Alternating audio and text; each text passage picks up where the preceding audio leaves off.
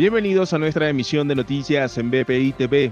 A continuación, estas son las informaciones de Venezuela y el mundo que necesita saber antes de terminar su día.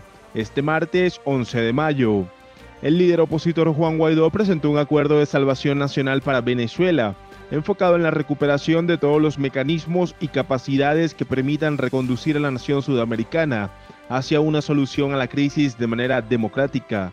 A su vez, expuso algunos puntos que deben ser los objetivos para la solución política y económica del país, los cuales son la convocatoria a un cronograma de elecciones libres y justas, la entrada de ayuda humanitaria y vacunas contra la COVID-19 para toda la población, y garantías para todos los actores políticos, la liberación de los presos políticos y el regreso a Venezuela de los exiliados.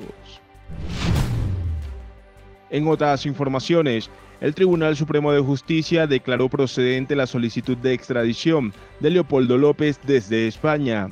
La administración de Nicolás Maduro realizará la solicitud ante España con el argumento que el dirigente opositor debe terminar de cumplir la condena de 8 años, 6 meses y 25 días por los delitos de instigación pública y de asociación para delinquir. López se encontraba refugiado en la Embajada de España en Venezuela cuando en octubre del año 2020 se fue del país a través de la frontera con Colombia.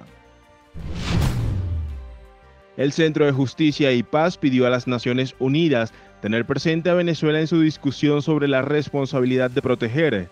La directora ejecutiva de CEPAS, Beatriz Borges, realizó la petición durante el Consejo de Derechos Humanos en la que se celebraban los 15 años de la adopción del R2P.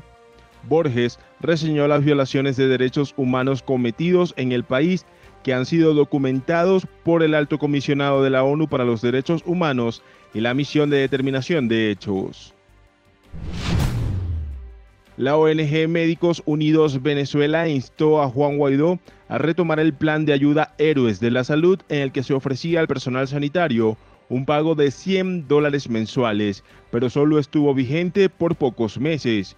Los trabajadores pidieron ayuda para poder mejorar su poder adquisitivo, ya que no se ha logrado conseguir más vacunas para el sector salud. Para el desarrollo de estas y otras informaciones, los invitamos a sintonizar nuestra señal en vivo y contenido on demand en bpitv.com o a través de Roku, Apple TV, Amazon Fire y nuestro canal de YouTube. Síganos en las redes sociales como arroba bpitv.